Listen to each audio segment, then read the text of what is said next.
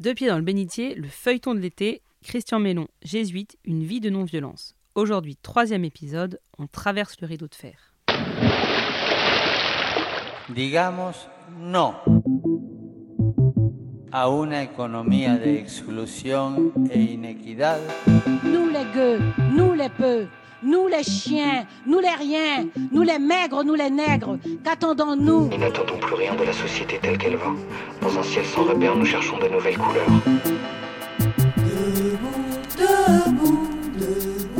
Des futurs multicolores nous attendent.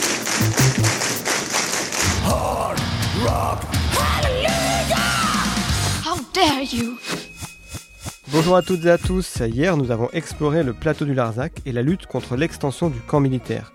Aujourd'hui, autre décor et autre personnage, puisque nous plongeons dans une dimension internationale en cette fin de guerre froide.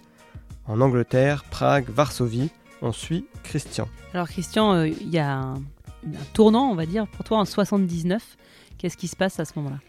Alors en 79, donc, bon, je, je rappelle que j'ai été ordonné prêtre en 75 et j'avais un premier ministère comme aumônier d'étudiants à Lyon. Mais vous sentez bien que vu tout ce que je faisais et que j'ai évoqué tout à l'heure, il y a eu un moment où il a fallu faire un choix. Et j'ai fait donc une retraite importante, j'ai discerné avec mes supérieurs. euh, et on a vu ensemble que tout ce que j'avais acquis, disons, comme bagage par le biais militant en autodidacte, euh, ben, il était temps de, l'approfondir. Voilà. Dans la compagnie, c'est comme ça. On n'aime pas les amateurs. Enfin, si, je veux dire, ça dépend amateur de quoi, mais euh, si on fait les choses, on les fait sérieusement. Donc, euh, les supérieurs de l'époque, dont l'un est mort récemment du Covid, donc je peux citer son nom, c'est le père Henri Madelin, provincial, ont décidé de m'accorder deux ans pour aller me spécialiser sur les questions de paix et de guerre euh, en Grande-Bretagne. C'est ce que j'ai fait donc entre 79 et 81. J'ai commencé par une année dans l'université de Bradford où il y avait un département de Peace Studies, et- études de la paix, qui était sans équivalent en Europe à l'époque, et où j'ai passé un an où j'ai fait une maîtrise sur la désobéissance civile. J'ai choisi la désobéissance civile par rapport à la question de la dissuasion nucléaire, des armes nucléaires. Voilà. Et puis j'ai fait une deuxième année, alors plutôt comme auditeur libre parce que j'avais pas les diplômes voulus, à Londres dans War Studies, études de guerre, et un peu à London School of Economics, j'ai suivi certains cours de, de stratégie. Donc là, je me suis familiarisé avec les doctrines stratégiques, les problèmes euh, Est-Ouest essentiellement, euh, pendant, pendant deux ans, et j'ai beaucoup aimé ce temps, euh, temps d'études, temps un, un peu austère, mais qui m'a permis de revenir en France en 81, et c'est là que j'ai été affecté au CERAS, où je suis toujours, je dirais, le centre de, recherche et d'action sociale, qui était à l'époque à Vanves, et où, euh, pendant euh, de, de nombreuses années, enfin jusqu'à ce que je sois nommé à la revue Projet, je passais mon temps à écrire ou à donner des conférences et des formations sur les questions Est-Ouest, les questions stratégiques, euh, les questions de la course aux armements. Euh, je rappelle que les années 80, début des années 80, c'est la grande affaire de la querelle des euromissiles. Donc c'était dans l'actualité. Il y avait beaucoup de gens euh, qui souhaitaient comprendre les enjeux, tout ça. Et puis surtout, enfin surtout, je veux dire là où, je redeviens militant tout en gardant ce- cette part euh, d'expertise, ça a été mes liens avec les dissidents d'Europe de l'Est. Voilà. Vers 81 ou 82, j'ai intégré un mouvement en France qui s'appelait le CODEN, Comité pour le désarmement nucléaire en Europe, qui était un mouvement contre les armes nucléaires, bien sûr, mais qui avait la particularité, en se distinguant des autres mouvements antinucléaires, d'avoir une analyse politique et géopolitique qui n'était pas simplement de, de dire non. Parce qu'il y avait pas mal de gens en France qui disaient non aux armes nucléaires, mais qui ne disaient pas grand-chose sur les armes nucléaires euh, du côté de l'Est. Voilà, euh, dans la mouvance du Parti communiste de l'époque notamment. Alors que le Coden, au contraire, estimait qu'on ne pouvait arriver à une Europe dénucléarisée qu'en faisant le lien avec les forces qui, de l'autre côté du rideau de fer, euh, voulaient eux aussi une Europe dé- dénucléarisée, mais démocratique. Donc tous ceux qu'on a appelés les dissidents. Voilà. Alors, euh, bon, c'était pas facile d'aller. Ils pouvaient pas venir chez nous, comme vous savez, ils n'avaient pas le droit de sortir de. Certains étaient même en prison. Donc on allait chez eux. Voilà. Et moi, pour des raisons, j'avoue, je ne me rappelle plus pour quelles raisons exactement, je me suis spécialisé sur la Tchécoslovaquie de l'époque et Prague. Donc j'ai fait quatre ou cinq missions à Prague, sous couvert de tourisme, pour aller rencontrer les dissidents. Alors, j'ai pas vu Václav Havel parce que chaque fois que j'allais là-bas, il était en tôle ou il n'était pas là au moment. Mais euh, bon nombre de gens de cette mouvance de la Charte 77, dont certains sont devenus des amis. Et alors, qu'est-ce que on faisait? Ben, On leur apportait des documents euh, de l'Ouest. Il n'y avait pas encore Internet, tout ça. Et puis, on ramenait leurs propres opinions, leurs propres documents, notamment pour préparer les, les conventions européennes du, du CODEN, enfin le, CODEN faisait partie d'un ensemble beaucoup plus vaste qu'on appelait IND, European Nuclear Disarmament, avec euh, comme grande figure E.P. Thompson, le, britannique, euh, qui était un mouvement non aligné. Voilà. Alors que certains mouvements de, paix, euh, on ne peut pas dire qu'ils étaient non alignés, tandis que nous, on tenait beaucoup à ça, et donc tout ce qui concerne les droits de l'homme, la démocratie, enfin, pour des raisons de non-violence évidentes, on ne pouvait pas fermer les yeux sur ce, qui se passait comme répression politique euh, en URSS, bien sûr, mais aussi dans, les pays euh, sous domination euh, soviétique. Donc voilà, j'ai fait ça jusqu'en 85. oui, c'est ça. enfin, malheureusement, disons ce qui est arrivé devait arriver, c'est-à-dire qu'un jour j'ai été repéré par la police politique tchèque. Et donc, au sortir d'un de mes contacts avec euh, un des dissidents les plus connus de l'époque, Petr Hull. Euh, j'allais pour euh, prendre mon train. j'avais des enregistrements que j'avais soigneusement cachés dans une cassette de chansons de Brassens. Et été arrêté par, la police tchèque le matin. Mais bon, ça a été évidemment ils avaient des contacts avec les radios, tout ça. Dès, 10 heures du matin, c'était euh, sur les radios en France. Un, jésuite arrêté à Prague. Euh, et j'étais relâché le soir même. À minuit, j'étais à la frontière. Euh, ils m'ont conduit à la frontière, menotte au poignet, bien sûr, mais voilà, ça n'a pas été. Et j'ai pas vraiment eu peur. J'ai bien vu que la police tchèque, c'était quand même pas le goulag soviétique. Hein. c'était euh, ils n'aimaient pas ce qu'on faisait. Ils estimaient qu'on avait des activités anti, anti-régime et ils avaient raison. Mais euh, j'ai pas, eu peur, plus peur que ça.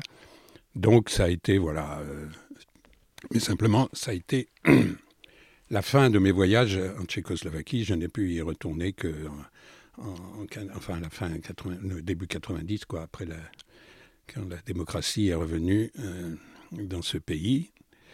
Donc je crois que c'est important de dire qu'un certain nombre de gens, y compris à l'Est, étaient évidemment contre les régimes qui les gouvernaient et dont ils se sont débarrassés dès qu'ils ont pu, c'est-à-dire en 89, mais ils n'étaient pas non plus euh, pour euh, les armes nucléaires. Voilà. Ils savaient très bien que s'il y avait une guerre nucléaire en Europe, ils seraient au premier rang, euh, comme, comme les Allemands et même comme les Français. Mais ça, on n'en parlait pas en France, puisqu'on on pense que la sacro-sainte dissuasion nous en protégera indéfiniment.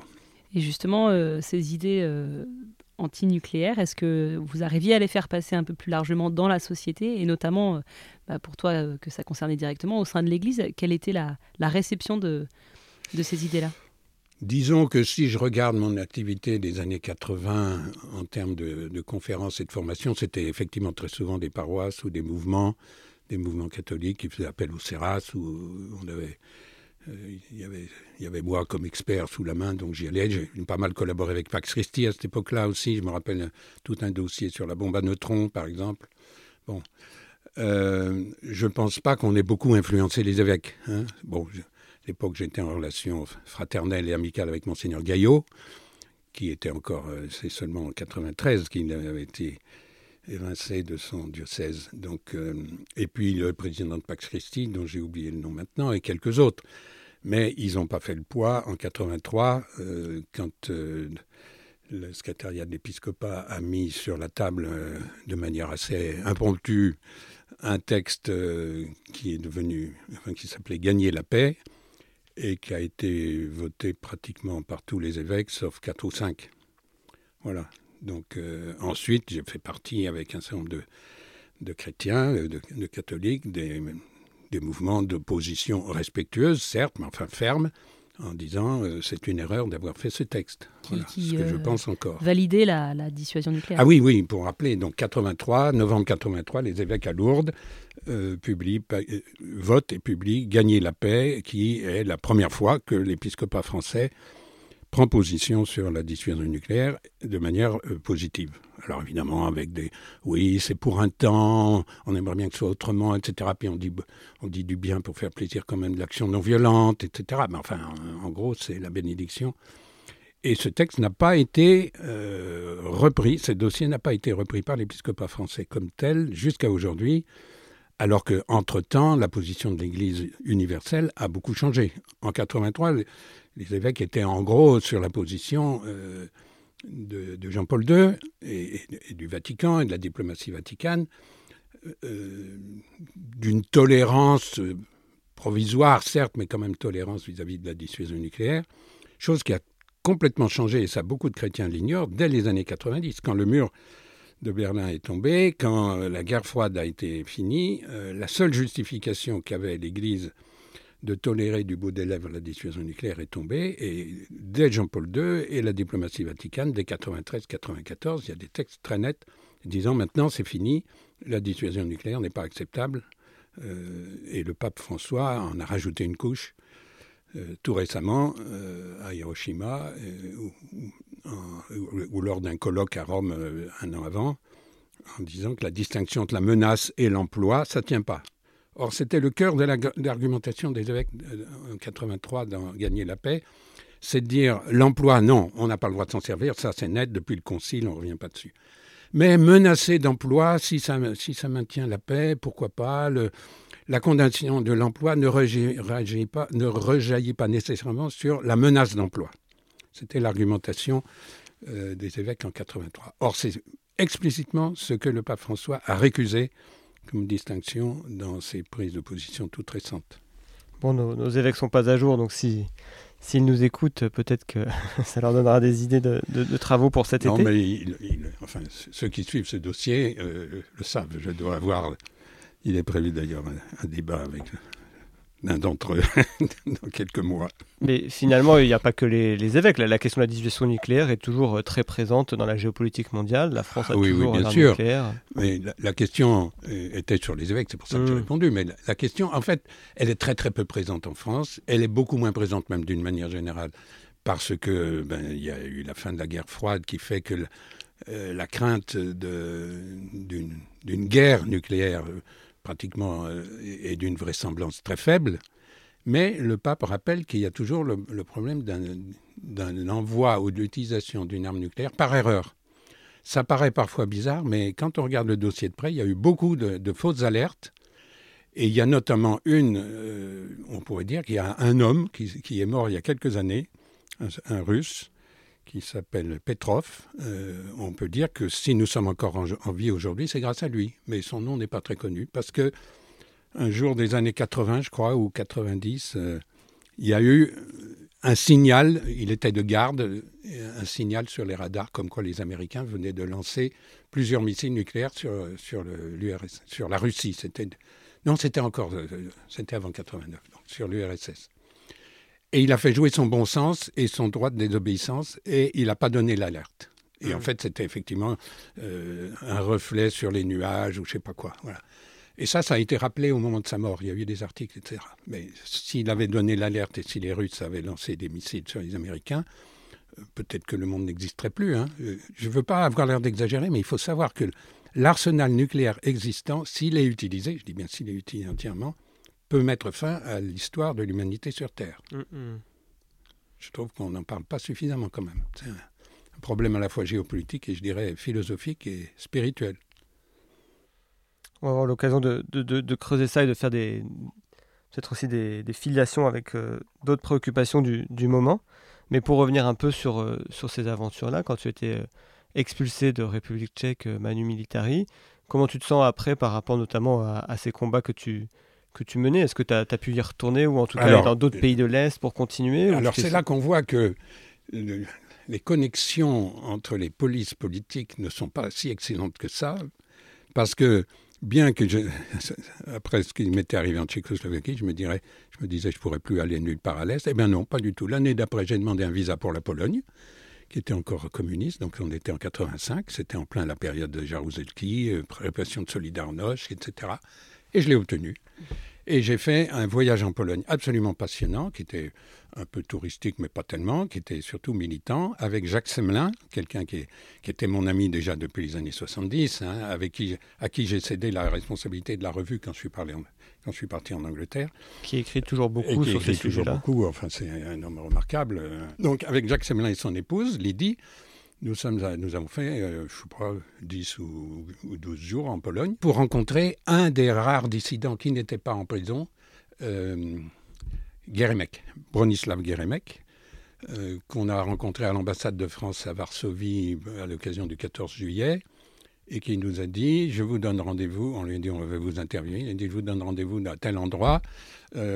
Débarrassez-vous de vos suiveurs. Moi, je m'occupe des miens. et effectivement, on a pu parler une heure, une heure et demie dans un parc avec magnétophone. Euh, et il nous a raconté des tas de choses, son analyse de la situation, etc. Et c'était absolument passionnant. C'est un homme remarquable, Bronislav Geremek. Il est mort maintenant, mais c'était un des penseurs de Solidarność, un des bras droits de Lech euh, et hum, donc, on n'a pas pris le risque de garder la cassette avec nous pour franchir la frontière en cas de fouille. On l'a confiée à à l'ambassade de France et elle est parvenue à Paris par la valise diplomatique et elle a fait euh, le titre euh, à la une du Monde euh, fin août 85. 80, oui, c'était 85. Oui, je me suis peut-être trompé d'un an. Oui, c'est ça. Mon affaire de Prague, c'était 84, Pologne 85. Et donc, pour le cinquième anniversaire de je ne sais pas trop quel événement polonais, il y a eu cet article dans le Monde signé, cette interview de Bronislav Geremek. Merci beaucoup, Christian. On pourra euh, découvrir ça demain dans un, entretien où on essaiera de creuser la question aussi de comment euh, on articule la réflexion et l'action. On a commencé un petit peu à l'évoquer, mais euh, ça sera la suite de nos échanges. Merci et à demain.